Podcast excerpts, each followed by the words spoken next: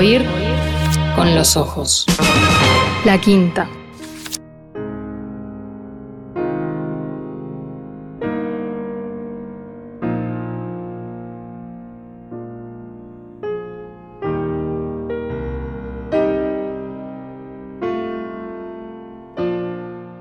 Cada sábado un clásico, porque las verdaderas novedades en materia de lectura siempre son en la experiencia verdadera, en la soledad de uno, junto a su lámpara, en el sentimiento que queda al cerrar un libro, las verdaderas novedades son siempre los libros viejos. Y yo tengo acá Las alas de la paloma, The Wings of the Dove. Este verano lo releí, creo que fue la tercera vez. Y hoy quiero, en un minuto, ¿eh? Mm, hacer esta declaración de amor por este libro. La, patética, la muy hermosa, la muy inspiradora historia de, de Millie Theo en las alas de la paloma de Henry James, no había dicho quién era el autor, me parece una novela verdaderamente suprema esta, de esas que le hacen decir a uno, ah, esto era la literatura. La idea, escribe Henry James hacia 1902, en el prólogo, reducida a lo esencial, es la siguiente. Una muchacha joven,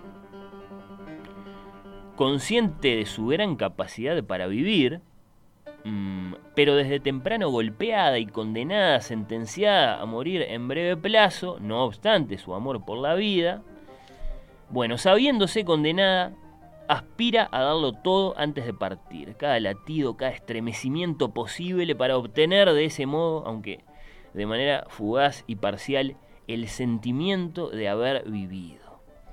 Ese era el desasosiego de este autor, así lo cuenta en el prólogo del libro, ¿no? Una muchacha que es muy joven, que lo tiene todo, y que de pronto se entera que le queda muy poco tiempo de vida. Entonces sale a darlo todo. Para llevarse ese sentimiento, el sentimiento de lo auténticamente vivido. Bueno, esa es Millie, uno de los grandes personajes de Henry James. No sé si el mejor, porque después está Isabel en el retrato de una dama, pero esta Millie a mí me pareció eh, grande, grande, grande así a lo, a Natalia en Guerra y Paz. Una, una de estas newyorkinas en, en, Londres, como tantas veces en, James. El tema del americano en Europa, muy, muy vital ella, muy, muy hermosa, muy amable. Y además, esto no lo dije, una palomita cuyas alas están cubiertas de oro. Millie es millonaria. Sin embargo, como adelanta James, eh, ella está muy enferma. Ya en Europa un médico le dice que, que se va a morir muy pronto.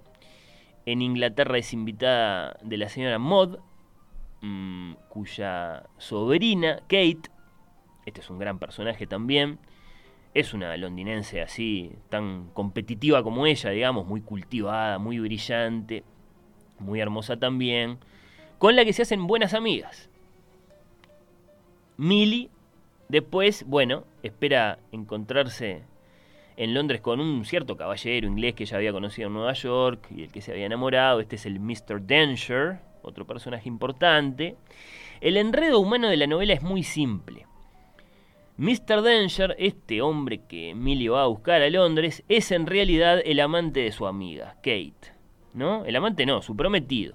Pero ¿qué pasa? Nadie sabe porque el amor de ellos es socialmente inaceptable. Este es otro tema que a James le encanta, ¿no? Porque ¿qué pasa? Ellos dos, pese a que están perfectamente integrados a los círculos de privilegio en los, que, en los que Millie es recibida como invitada, son pobres. No tienen rentas, no tienen herencias en camino, entonces mantienen su relación en secreto. Hay un cuarto personaje, Lord Mark, que empuja la trama, ¿no? intentando seducir a Millie para casarse con ella y después quedarse con el dinero de su fortuna cuando ella se muera. Pero bueno, eh, al lector no, le va a importar Lord Mark, le va a importar que Kate, al confirmar la viva preferencia de Millie por Danger, ¿no? ella lo fue a buscar, como yo les contaba, lo va a convencer a su amante, a su prometido, de que ellos deben competir, por decirlo así, por, por el dinero, ¿no? Nosotros nos tenemos que quedar con ese dinero, le dice Kate a, Mr. Danger.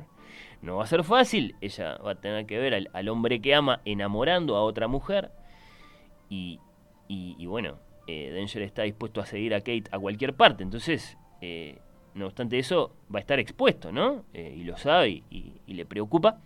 a enamorarse de verdad de Millie, ¿no? O, de su memoria, una vez que Millie eh, se muera.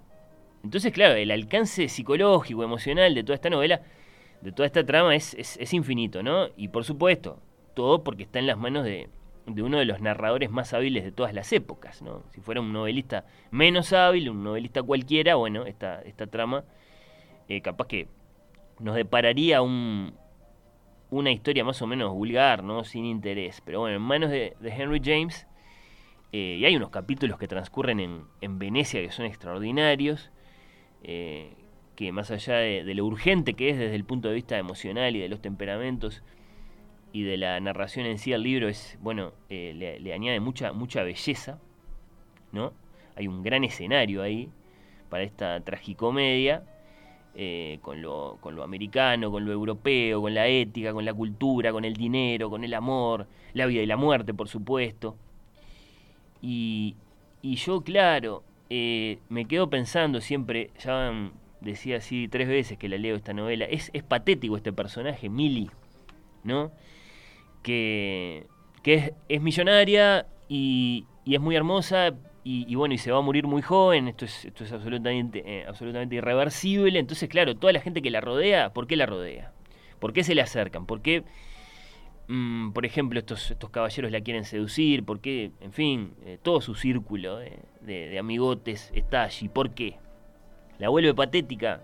Eso, a Milly, bueno, eh, lo que es seguro es que vuelve muy, muy difícil ese, ese reto que ella tiene de vivir algo auténtico. Rodea de ese modo como está. Y, la manera en que se resuelve la trama, no lo voy a decir, por cierto, cómo sale este personaje a enfrentar esta situación, bueno, la, vuelve casi tan grande como Ana Karenina, me parece a mí, ella está determinada a no morir sin antes having lived, ¿no? Como dice James, ¿no? Eh, eh, haber vivido, a no morir sin antes haber sido amada de verdad, ¿no? Ese sería el gran resumen. Eh, yo subrayo eso, ¿no? Porque ella es muy alegre, es muy luminosa, es frágil, sí, pero, pero no es ni tonta ni ingenua. Eh, y, es siempre hasta la última página el personaje que más le interesa a su autor, más allá de, lo complejos y lo fascinantes que son todos los demás. El final, solo voy a decir esto, el final, y esto tiene en común The Wings of the Dove, las alas de la paloma con los papeles de Aspern, el final está reservado al fuego. Nos vamos a la pausa con una bella y triste y dura canción, eh, claramente inspirada en la historia de, de Mili, cantada por Carlos Gardel. Ojos se cerraron y el mundo sigue andando.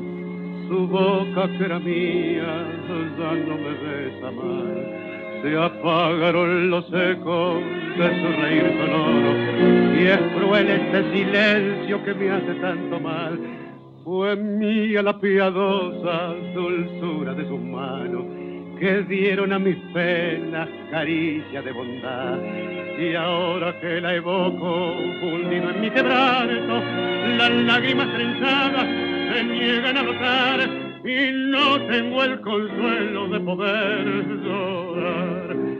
Porque tus alas tan cruel temo la vida, porque esta mueca siniestra de la suerte quise abrigarla y más pudo la muerte, como me duele y se ahonda mi.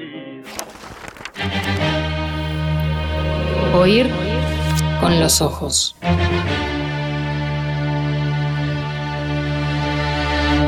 Temporada 5. Bajo los efectos de la lectura. Oír con los ojos.